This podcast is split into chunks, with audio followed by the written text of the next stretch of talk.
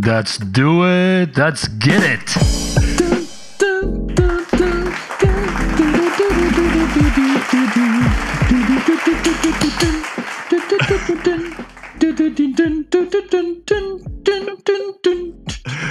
很想让唱完呢。欢迎收听《斤斤计较》第九十四集。这个背景音乐呢，我们完全没有去买任何的版权。这个就是《灌篮高手》的主题曲啊。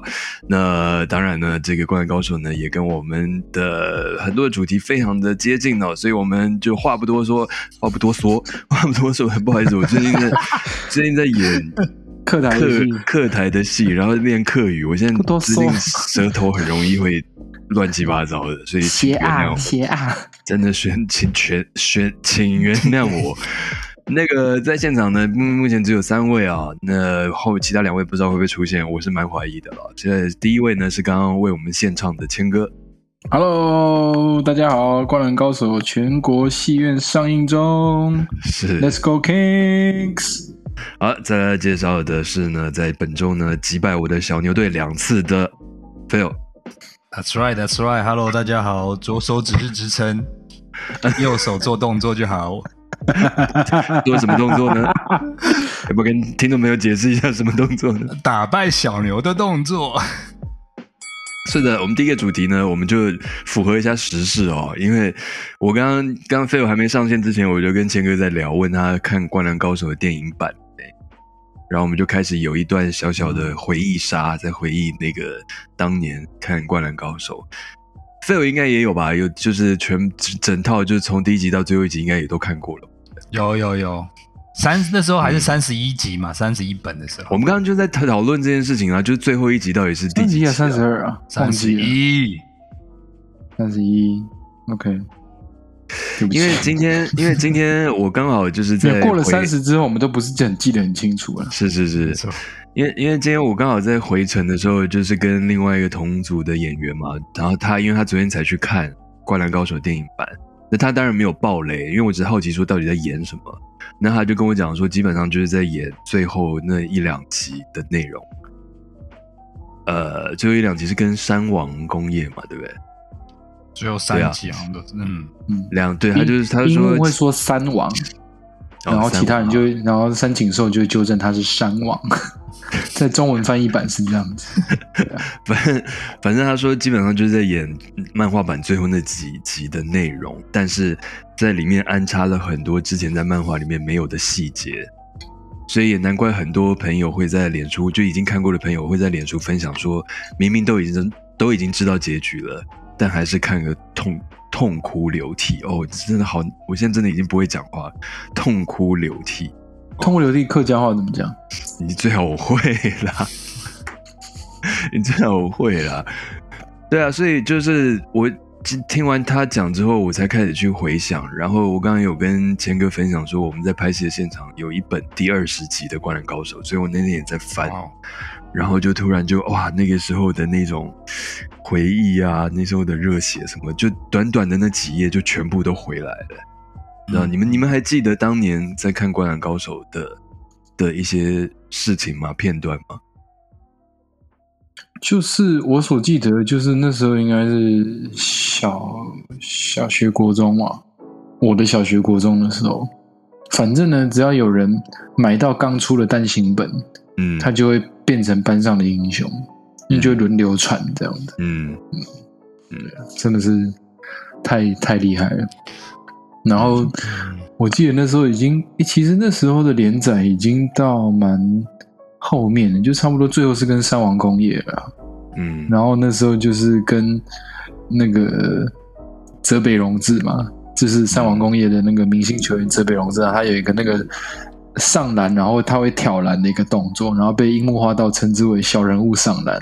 然后那时候就有一票很中二，真的就是国中二年级小学男生就在那边练小人物上篮、小人物上篮这样子。我我承认我有在练呢，我承认我有在练 呢，印象超深刻。对啊，嗯，对，飞龙嘞。我跟定坚应该差不多，差不多时间呐，所以对了，对了，对了，你们年轻啊，皮波也是啊，皮波也是啊，我国中啦，没有啊，我那时候国中哎、我记得我那时候是国中哎、那我就高中了啊。差不多啦，你应该高中。谦哥说单行本是英雄，我觉得那时候是那时候不晓得是在宝岛少年还是在另外一个对连载对宝。少啊，宝少，嗯宝少，对宝少，宝少。那时候其实是连载，那时候现在大家可能忘了，每个礼拜那时候对每个礼拜出完，然后就只给你一点点篇幅。那时候只要能够带到那一本的同学就已经是偶像了，好不好？不用等到单行本，所以大家都是抢着看。所以那时候真的是很狂热。然后我记得那时候 NBA 没有像现在播的那么那么，也不讲及时，就是没有那么的，大家还没有跟的那么那么深。但那时候后来有 CBA，、啊、应该说那时候媒介不像现在有 NBA TV，你想不容易一天可以看好几场。对对对对对啊对对对。对啊，所以那时候真的就是《灌篮高手》是等于说大家篮球、篮球、篮球生命、篮球岁月很重要的一一一个一环。然后对啊嗯对，就是只要有新的新的篇幅出来，大家都会讨论啊。然后小人物上篮，或者是大家就会喜喜欢。我记得连球衣背号也是大家会会讨论到的。嗯，嗯，所以真的是很，就是勾起那时候童年的回忆吧。还有球鞋啊，哦 有一集，对对对，啊，有一去买那集那个个樱木买了两次球鞋，对他不是去买球鞋，然后他那有个那时候就跟一百块。Jordan 都那时候 Jordan 超红的，大家都想要买 Jordan。对啊，然后大家都期待我也觉得说球精可以像晴子一样那么可爱。嗯，哎，对不起，球精不是晴子好吗？球精是才子，呃才子才子才子跟对晴子都可以。都可以，不要都可以。可以不要乱缩写嘛？球精，我刚才想说球精是什么？球精，对，对啊，嗯我刚才想说精益这是跟求精茶精茶精有关的的另外一种技术还是什么？不过我觉得那时候《灌篮高手》真的也是搭到那个啦，公牛王朝啦。如果真的不是公牛王朝的话，真的，不是因为他画的就是公牛的人啊，对对对对对对作者对对对啊，也是公牛的对啊对啊受那个启因为当然发嘛我觉得这是一个很就一连串的连锁效应啊，就是公牛王朝，然后同时就是几乎同时，然后灌篮高手用这些一些角色去做一些发想，然后画了一个篮球的漫画，我觉得也让。我觉得，尤其是亚洲的读者来讲，会好像更就是哦，这好像是一个我们属于我们自己的故事，没错没错。感觉，对对对对对，就感觉真的跟我们是蛮不一样比较贴近，不管是因为他们是学生的背景，或者是那漫画上面你看不出肤色，可是就是包含他们那个高中这种社团的构成，学校的那些 drama，然后呢，嗯。我觉得就是真的是跟我们比较贴近。那你说 NBA，、因为那时候大家可能对你说美国大学篮球、篮高中篮球更是不可能知道，AAU 这些都不会知道，所以那时候就感觉到，哎、这好像会是在我们的国中、高中的社团可能发生的。然后他们这些上学，比如搭搭公车或骑脚踏车，或是就是那种那种时空背景、那种社会的背景，我觉得是大家很能够连接的。嗯，但公，你如果说就是所有角色都是有点根据公牛王朝的话，那功臣到底是根据谁？功臣良田，不是所有吧？不是所有都是。应该不是所有了。记得你像三井寿，我就不确定是谁了。三井寿，对啊，我也不知道啊，Isaiah Thomas 吗？工程会是？我不知道啊。但像他们那个学长，有一个学长戴眼镜的三分球射手，对啊，他就是，我觉得他就是 Paxson，John Paxson，、嗯我那时候觉得他是 John Paxson。嗯，嗯，其实也没有很特意吧，像赤呃樱木对，是赤木我也不知道根据谁。对啊，樱木赤木是就一定想 U 问啊，是吗？还要问？真的吗？我从来没有把这两，我没有把这两个人连在一起，从来没有 欸。完全不用想，就是有哦就是因为呢，对啊，这不是长得一模一样吗？那你说刚流川说漫画看不出肤色，就是 Hello，不是那怎么会？流川我看的时候都觉得他是很黑的。那流川到底是根据 Jordan 还是 Pippen 呢？还是一个综合体？流川呢，应该比较是应该比较是那个吧，Jordan，迈向我不 Jordan 知道。对啊，当然没有一个特别的那个啦。嗯，对了，他应该也就这只是一个范本而已啦，他还是借由范本去发展出、出那个每个人独特的一些个性嘛。先到、嗯先到那个发型，那真实生活谁可以留那种发型，然后还可以打球，然 后那个头发都不会掉，不会动。你知道捷运上有一个那个我知道我有碰过啊？对啊，捷运方头哥，我有碰过他，然后我跟我还在后面跟着他一走一阵子，你知道吗？我就在研究所以我知道他的发型。方头哥是谁吗？我不知道，我只想他可以分给我一点吗？呃，他的应该是我那那那一次那一次 follow 他的时候，我觉得那应该是假发、欸，哦，是哦，OK，没有啊没有，他听说是真发，然后他喷很多发胶，他喷很多很多的发胶，因为他头真的是方的，他头真的是方的，真的是太酷了。不知道大家有没有看过方头哥？拜托有看过的请就是那个什么网网络连接支援一下，捷运方头哥实在太有趣了。我现在马上就传给 Phil 看。对，没有，但是我刚才突然想到啊，就是那时候在看《灌篮高手》的时候，当然除了在球赛有很多令人印象深刻的名场面之外，我觉得对我来说，我其实记忆点最多，而且最让我难忘的，其实是三井要回学校打球的那一场段。就包括他会来打架，然后怎么样怎么样，然后那边打打打，然后最后那边痛哭，然后就是那一整段是我到现在回想都还是觉得非常感动的一大段。バスケがしたいです。这为什么是我莫名其妙会讲的少数日文字语？我也不知道。 就是教练，我好想打球啊！那就像刚刚 Phil 讲的嘛，因为那个时候就是会有呃宝岛少年，然后会每周这样出嘛，所以那个时候尤其那一长段的时候，我记得我跟我同学们就每个礼拜就一直在死守着，就因为前面三井他们就已经找麻烦，然后后来有一天真的来踢馆了，然后开始打架，然后你就一直期待到底最后会发生什么事情，然后想说嗯啊球队会不会就被就毁了，因为那个时候真的不知道后面会怎么发展，嗯嗯嗯，就没想到最后是来个大转折。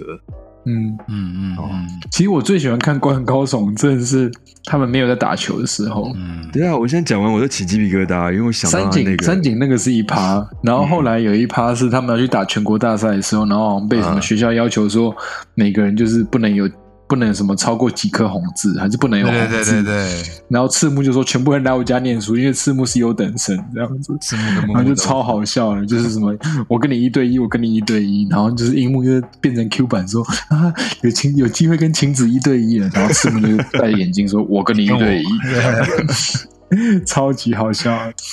然后就是工程工程就被那个才子辅导，然后才子就才子就给他题目给他，然后就擦擦写写擦擦写写擦擦写写，然后就交给才子，然后才子就说：“哎，你做的不错嘛，那考试怎么不会吗？”然后就变成又变成 Q 版说：“呃，如果老师才子的话，我一定考一百分。” 我超喜欢他们，超级人井上雄彦画那些，就是他们完全不是在打球的时候，其他的一些莫名其妙的事情，真的很有其实就是意思那个部分嗯变成很有生活感。就是如果说不管是改编真人版或动画版，都比较不容易能够 capture 那种那个中间的乐趣。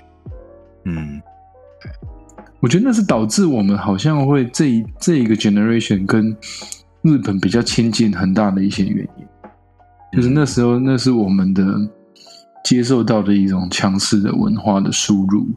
嗯对啊，嗯现在想起来，对啊，导致我们有一位主持人就娶了日本太太，真的可能是一个灌篮高手的原因。不一定啊，搞不好是小叮当啊。或者樱桃小丸子，我是被小我是被小叮当影响蛮深。嗯，这个对啊，那个那时候，那时候其实校园漫画，当然除了《灌篮高手》之外，也还蛮多的。有一些当然 那个议题比较什么铁拳对钢拳啊，或者是那个那些我都没有看，我只我只记得你这样讲，我只记得灌篮灌篮高手哦，神行太保啊哦对对对对对对对，超赞的。哦天哪，没有，我刚刚在讲说，我只另外一集记得我们会找一集来怀旧吗？可以可以可以。我我我刚刚讲说，我只记得就是《灌篮高手》红了红红了之后，红了之后，红了之后，后来又出了很多跟篮球有关的漫画，然后都不是很好看。哦，好像有叫什么的，我现在有点有一些真的有，我至我印印象中至少有两到三部跟篮球有关的，就像 Pokemon 红了之后，就出现了很多类似的，嗯嗯嗯，但就没有像，也不能讲原创，但就是第一个让人家感动的作品之后的类似的就很难再被感动。嗯等一下你们都看了最近那个电影版的吗？还没，还没。还没啦，哦，OK，只有你看过啦。这我看过，哦，你看过了哦？我看过了。他去年就看了，我回来之前年就上前一个晚上让我朋友哦邀我去，因为我必须说，我觉得其实一部分《灌篮高手》为什么那么大共鸣，我觉得主题之外，我觉得井上雄彦就是那个漫画家井上雄老师，他画风之外，他真的有很多经典的台词，导致于说，因为我我是在日本看的，那我的日文。因为我知道剧情，所以我大概知道，但是我没有办法在第一时间送到那个文字或台词的震撼，所以就嗯嗯嗯感动度就少了一点。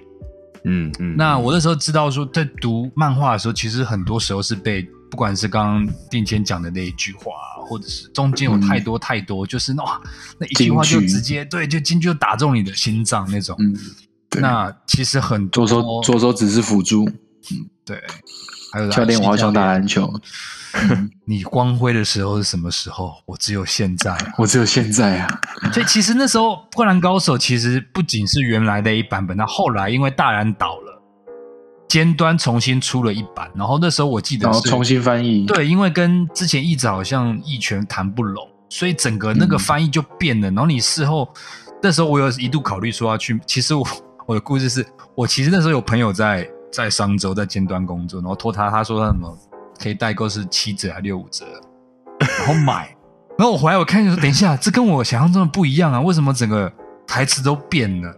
然后我还跟他我我有我有大然的全套，我就少了那些，然后我就跟他讲说，我很抱歉，但是你可以让我跟你退吗？可以跟你换吗？因为我说这跟我认识的灌篮高手不一样。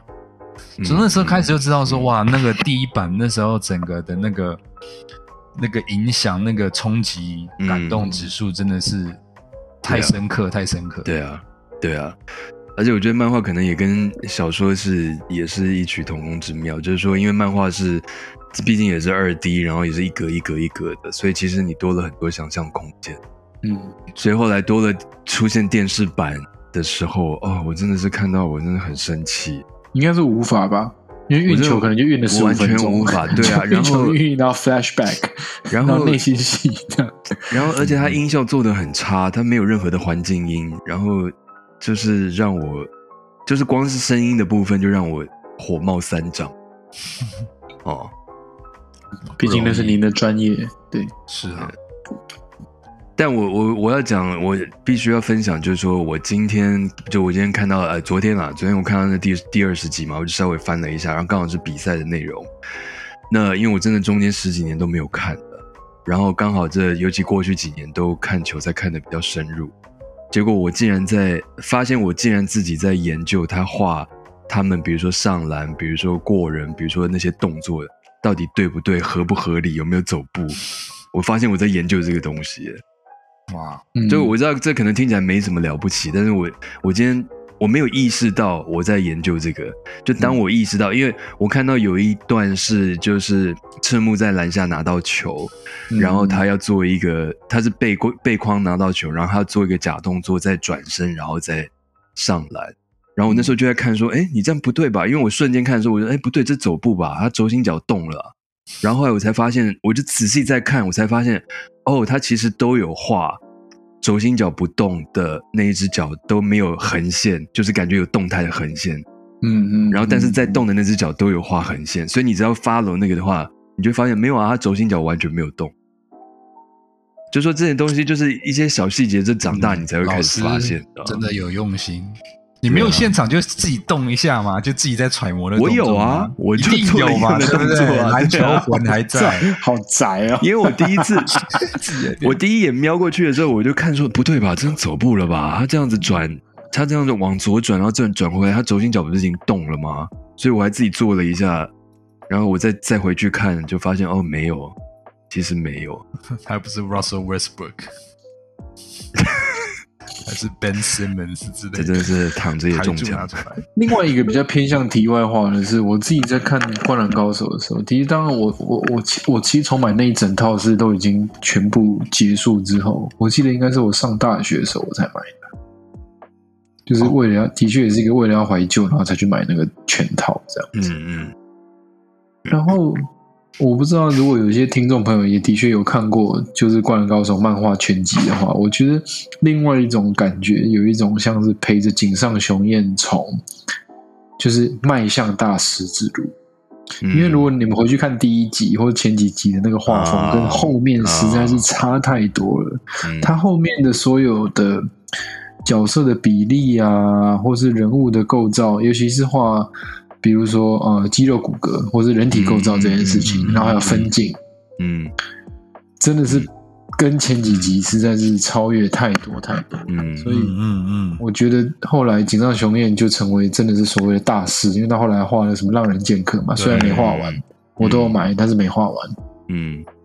就是他真的是成为一个所谓大师级的漫画家的时候，我觉得嗯这一部《灌篮高手》的确是好像读者一起跟着他一起成长的一种感觉。嗯，对真的真的，期待了，我现在能期待，希望过年的时间有有空可以去看。哎，对，被你们讲除夕我的事情可以做，太好了，对啊，回去把它重看一次。好的，那今天这个 有种今天 podcast 就要结束的感觉。感觉差不多。差不多，但没有，我们这只是第一个主题。第二主题呢，啊，这个就是我要有点像是要请教我两位好朋友啊，就是最近本人小牛队呢碰到一个难题哦，就是即将二月份的时候呢，就交易的截止日要到了。那最近当然各种交易的传言，呃，纷纷扰扰，沸沸扬扬。然后尤其现在连三败嘛，谢谢拓荒者给了我们两败，back to back 的两败啊。那所以昨天就有新闻传出来了，说卢卡终于说话了。卢卡要求高层、最好做一些事啊，最好在这个交易截止日之前做一些事情了。那这个呢，也是小牛队至少从我开始支持小牛队以来呢，应该尤其对 Mark Cuban 来说，第一次感受到自己的球星，尤其在这个嗯球员嗯 empowerment 的这样的时期里面，第一次感受到有球星来压自己。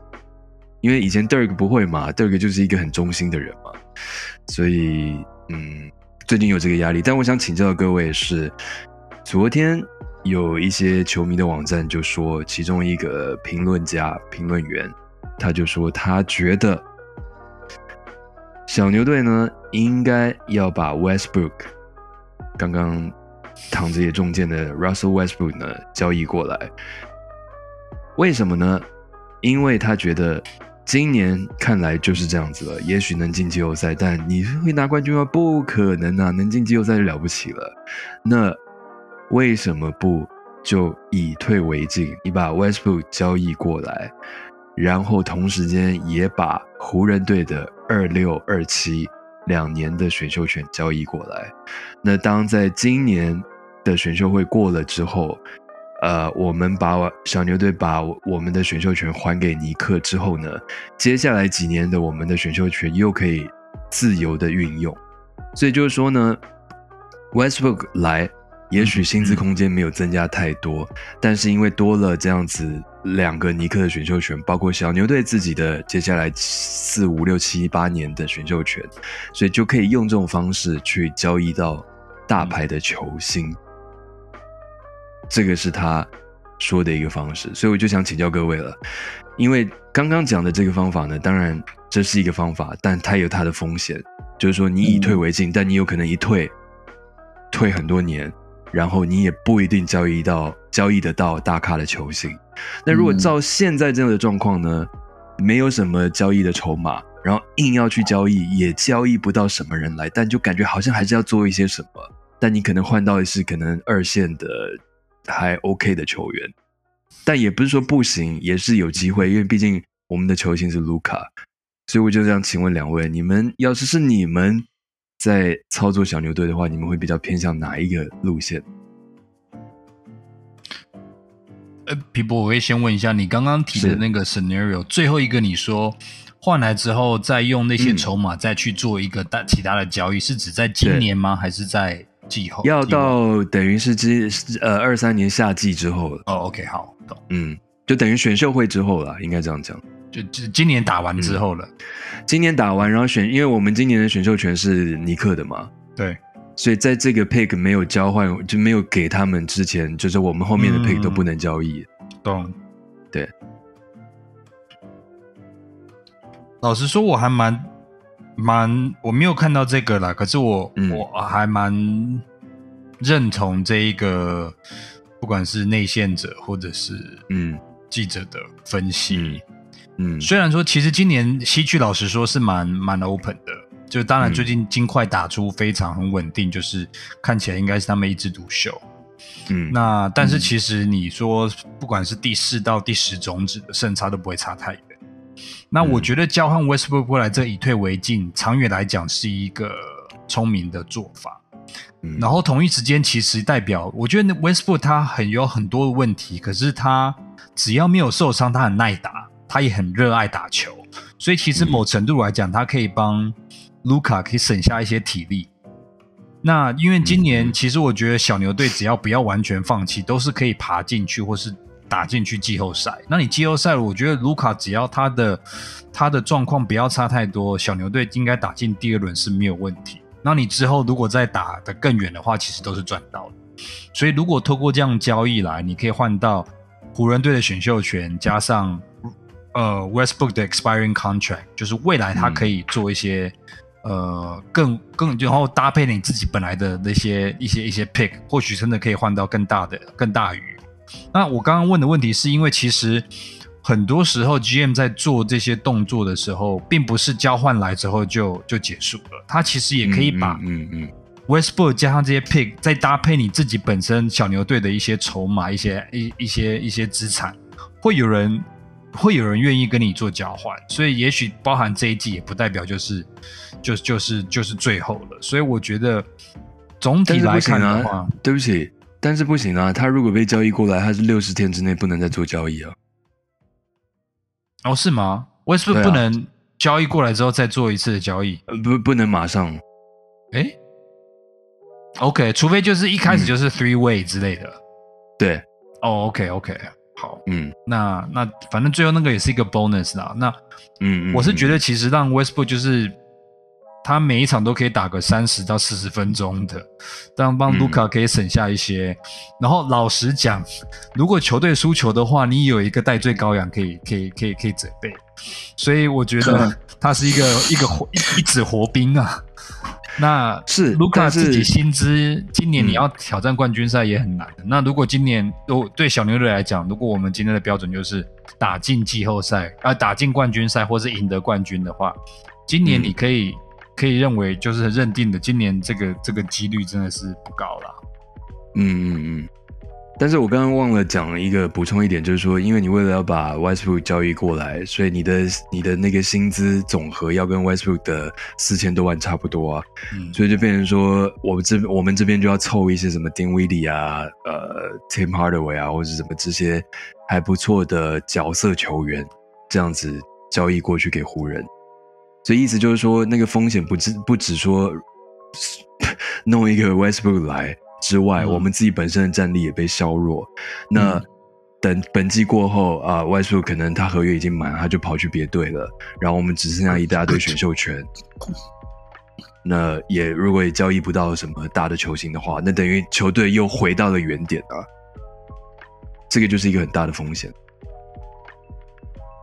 现在讨论都是这个球季之后的事情。对啊，可是就变成说你球这个球季现在就必须要开始来操作啊。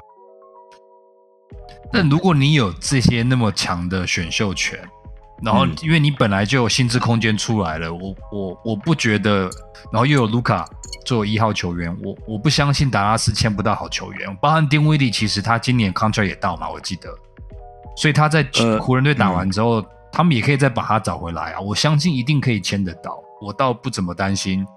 如果说我我相信小牛队应该也没有兴趣要续签 Westbrook 吧。我们好像没有太多薪资空间，就算 Westbrook 来了，没有因为卢卡卢卡就吃掉了很多，然后那个 Christian Wood 如果要跟他延长合约的话，又会再吃掉很多，所以其实没有留下很多哎、那就付税好啊，花税啊，嗯冲啊！靠，对啊，付一下啊。就是对我来说是，就对我这个球迷来说，我会觉得这是一个很大的风险。就如果是我，我会比较保守，就是还是以我们现有的筹码看今年可不可以交易到什么 什么什么东西来，然后之后再来看怎么盘算。你要讲的是换来就是有可能续签，然后未来也可以再运用，因为好像你自己的球员续签的话是可以超过一些 limit 嘛。如果是完全就是如果 Westbrook 走的话，他的那个薪资的空额就会比较少嘛，对不对？呃，啊，对不起，你要再讲一次，我不大确定我我记得好像是，如果说你续签原本的球员的话，是嗯可以超出薪资上限呃，那是要看你有没有他的 bird right OK OK，啊、然后通常你你要有那个 bird right，是你至少要在那个球队待三年，才可以那样子签。OK，嗯，好，那他们几乎没有什么 bird right，嗯。什么 Powell 有那些都已经之前都已经 extension 过了，OK，嗯。所以就对我来说，我刚刚讲的那个 Westbrook 那条路，对我来说是一种很可怕的大破大立。我嗯我在看谦哥表情，他好像在想说，反正你小牛队怎么那种都是我们国王赢嘛，对不对？所以 对他把那个、他把那个 Kings 挺出来，有没有？各位，我们跟跟介各位介绍一下，这个现在在一月十九号，二零二三年这一天呢，没有想到国王队竟然现在是西区第三名，西区第三名，我真的没有想到国王队，我我还是要再讲，我们技术还在讨论说国王队会可不可以进季后赛打破那个魔咒，就是他们现在是西区道歉。三名，对不起，道歉，我道歉，对不起。但还没明星赛，大家可以缓一缓吧。呃，我觉得真的不，我真的觉得国王不会掉到哪里去了。哎、不是啊，可是反过来讲，嗯我刚刚想的就是，的确感觉卢卡打的很累啊，因为小牛的确最近就是最近这三场连输三场嘛，然后其中有两场就是 f i e l 的 Blazers 贡献的。是是是，谢谢呃，。对不起，我先问一下，为什么会连打两场？我他们从他们没有，他们从那个 COVID 那一次泡泡之后，然后就开始想说要，就觉得这样子缩短呃赛程，呃不是缩短缩短大家 travel 的时间对对很好，所以就哦参考棒球那样三连战的那种概念。哦就变二连战这样。嗯，因为我看 highlight 就想说，嗯，这不是看过吗？哎，怎么好像有点不大一样？对啊嗯 OK 但是好了，我觉得话说回来，小牛，我我我可以感觉到的是，卢卡现在很累，嗯。就是因为他基本上就是一个就是个人造业、个人担的这种感觉就是他状况好的时候，或者他体力还可以支撑的时候，他就真的会帮助球队赢球这样。嗯，对，嗯，但是如果他真的有点疲累或者怎么样的时候，那可能就会让球队陷入一种比较连败的风险或怎么样。嗯。可是我会觉得，哎、你现在看西区，他还是排第五啊。呃，OK，对，然后啊也也不是一个太差的东西，大家在紧张紧张什么？那我觉得，我觉得如果以卢卡这样子的球星，就是我们一直以来非常关注他，然后以及比较他的身手，不管是跟 The Brown 或者跟其他的以往的球星来比，他我觉得他渴求的应该不会只是一个很好的队友，或是一个是可用的队队友，或是可以分担职责的人，比如呃就是可能是 Westbrook 或怎么样，嗯。他想要的应该是拿戒指吧？对啊，当然啊。所以现在碰到，所以我所以我一说，现在我当然我也没有太担心今年怎么样，因为今年我也没有太多的期望。现在看的都是后面啊，因为我们现在就是被薪资都被一群平庸的人卡得死死的，所以都没有太多的进步空间呢、啊。去年去年把 K- KP 突然交易掉，就是以某一种以退为进，非常小的以退为进，把他的薪资拆成两个比较差一点的球员，然后年数比较少一点点，所以这样感觉好像那个薪资架构就有稍微松松散了一些些，但是基本上还是很紧。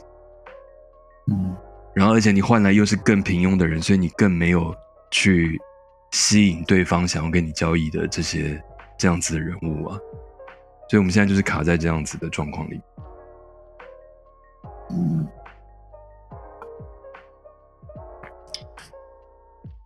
推荐基本上就是很多人很多人会去终结平庸，先觉出版，好书值得看。哎呦，哎呦，自己有赞助了，嗯。嗯，发达了，没有啊，很多人就会去比较，就是像，就说现在卢卡跟小牛这样这样子的状况，那个结构就很像以前 LeBron 在骑士的时候，有一个这么顶尖的，然后但是他自他身边的队友永远都是很普通，所以这样子搞了六七年之后，有一年他就受不了，他就跑去迈阿密，嗯，大概就是这种概念。我们现在就是在这样的死胡同里面。说不定没那么糟啦。好的，这个当然也没有什么解决方式啊，只是拿出来参考一下，顺便杀一点时间哦。所以，我们第二个主题呢，也到这边也差不多了。那接下来第三个主题呢，哎，我觉得可以快速的来一下谦哥时间啊，因为我我突然发现我们我们完全没有在聊那个那个那个叫什么名字？Co Korea Korea Korea Korea Korea 对啊，我们完全没有聊到他哎。Carlos Correa，对啊，他他这过去一个月发生的事情蛮值得聊的，但我们完全没有聊到他哎。那我们来点播一首《旧爱还是最美》。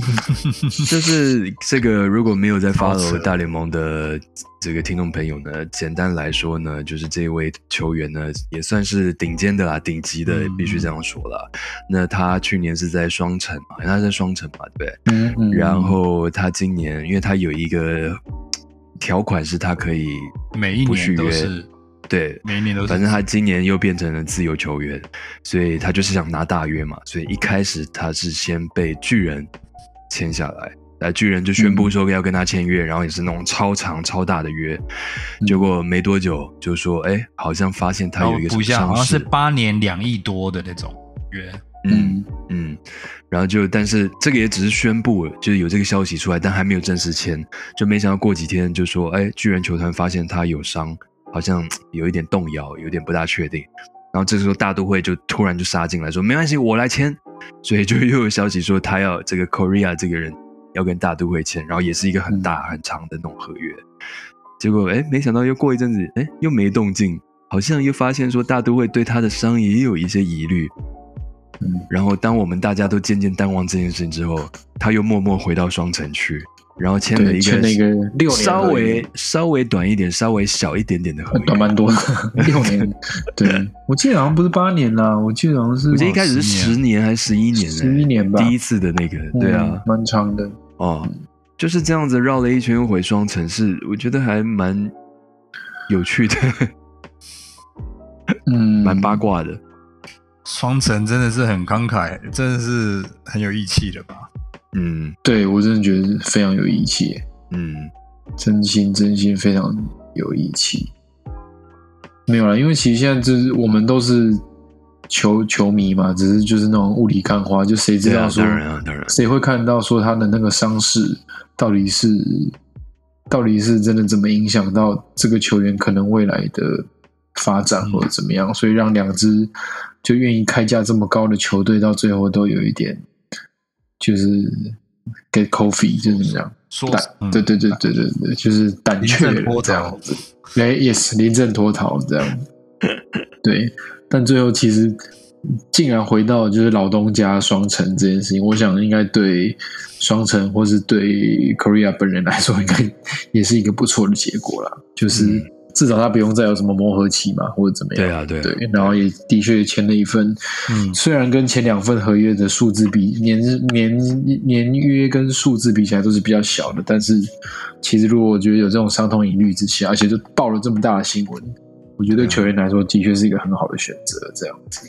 嗯，所以看到有一些球迷在网络上做了一些，那算民音吗？就是 PS 五做了那个 MLB 二零二三的那个封面，就是 Carlos Correa 穿了巨人队的球衣跟大都会队的球衣，然后中间是那个双城队的球衣。我一直觉得球迷真的实在是蛮有创意的，真的是蛮厉害。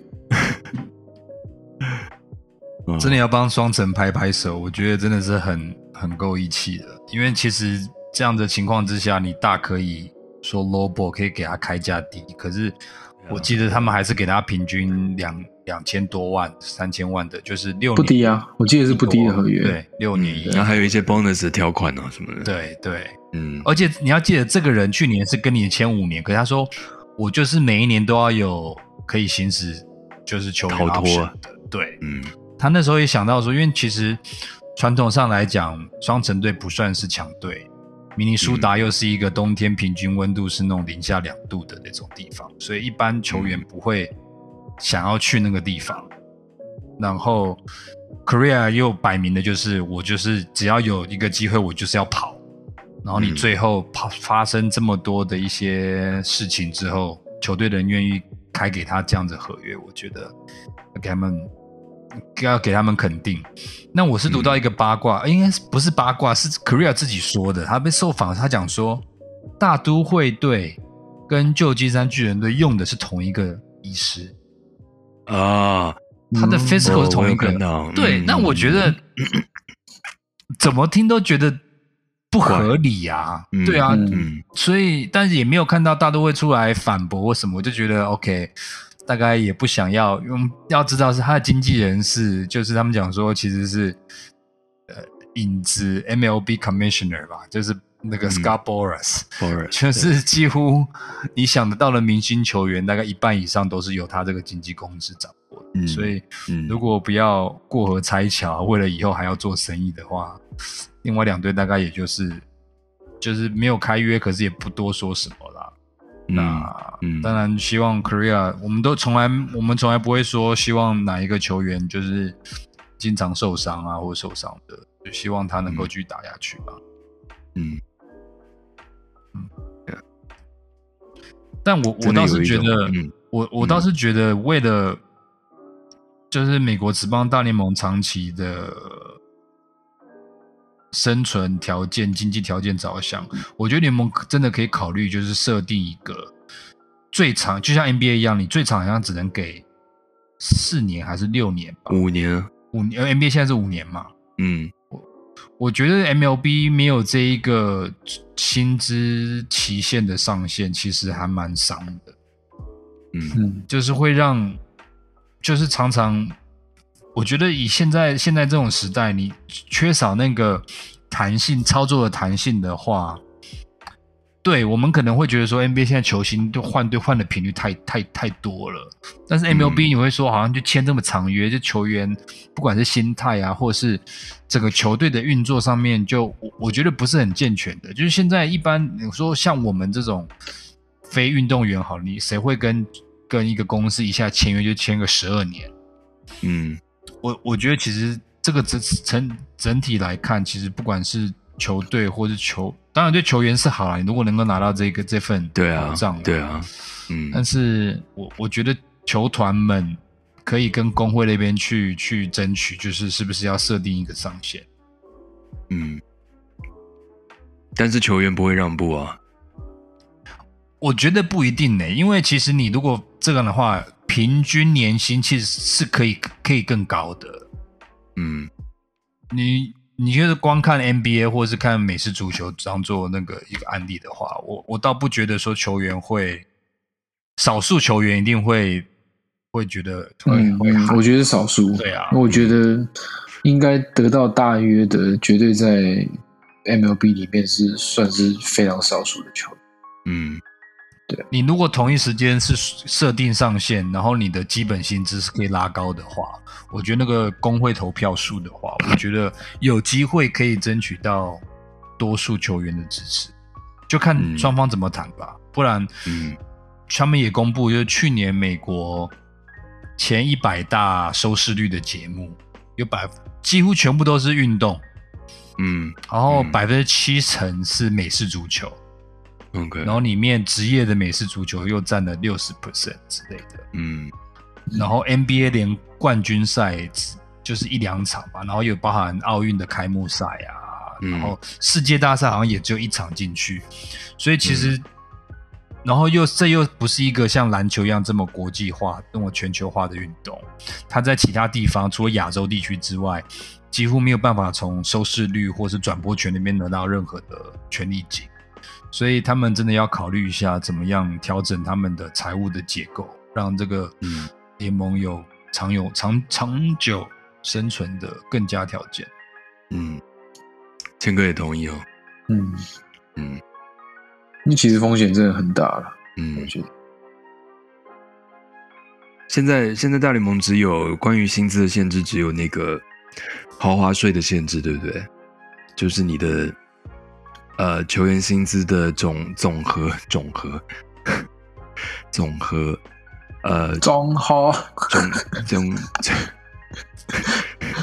就是你你的球员薪资的总和，就是比如说是几百万呃几千万以内是你的豪华税就是多少 percent，然后多少什么，然后所以有一个最高的是那个 Steve Cohen 的的的 rule 还是什么？但会管就是会管啊，不会管 就是不会管啊。他没有像 NBA 那种什么 repeater，那之后那个你只要连犯好几年，啊那个真的是嗯加成的倍数是很近。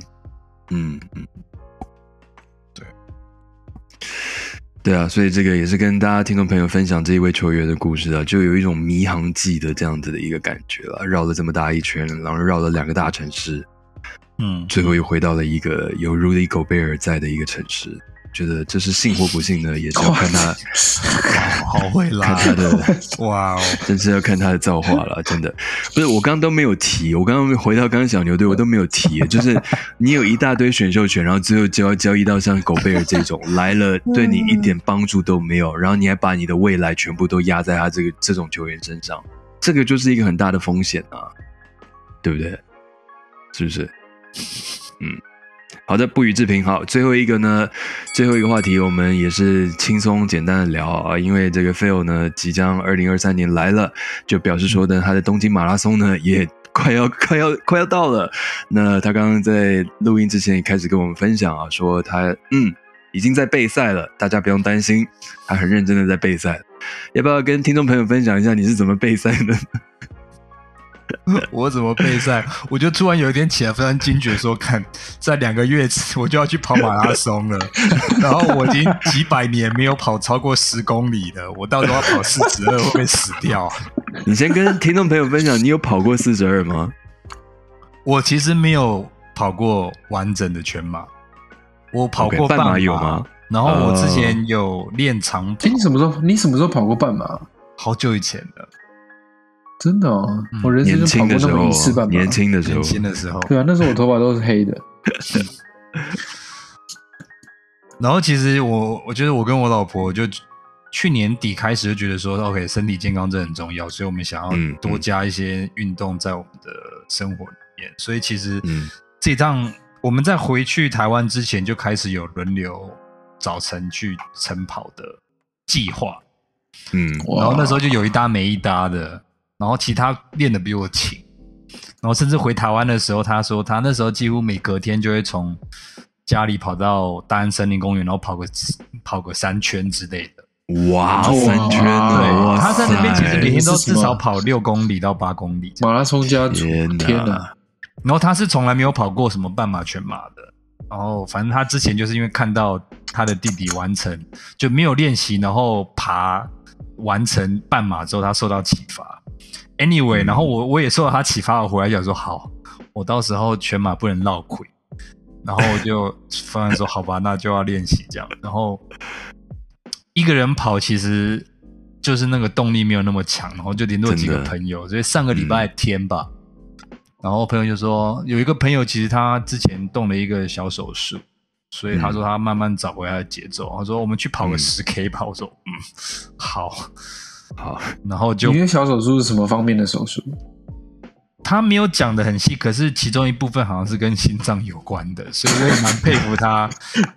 然后就跑十 K，对，我真的对不起，我真的觉得我好，我我好更小，我实在是。然后那时候我们三个人，嗯嗯然后就一个是康复中，然后另外一个说跑过一次，然后他说他平常每次大概固定基本就是八公里起跳，然后我想说，哇，我这这两年来最长就是跑大概八公里吧，然后他说好十公里就冲了，结果我们那天跑了十五公里，哇塞，然后我回来膝盖就开始痛，然后隔天还是痛，然后星期二好一点点，我说不行，还是要再跑一次。结果礼拜二又跑了四公里，然后还是痛。